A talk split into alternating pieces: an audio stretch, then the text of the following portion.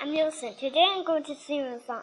I want to go to school. I want to go to school. I want to go to school. I want to, want to, want to, wanted to go to school. I wanted to from my teacher and I read and he teach a little word. And we haven't had to send the Rista. She sings funny songs in the class. And we have a time to hear him sing. He went to him to tell me to bed to And then we to sleep.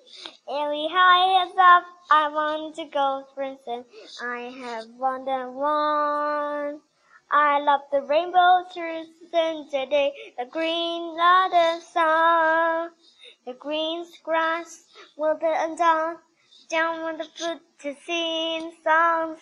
I ever since the sea was happy, brother, this is my blue. I like rainbow sights, rainbow colors, and rainbow happy havers in my school and then I love my school and my rainbow and the half-eyed deli too. I love it. I want to go to school. I wanted to go school.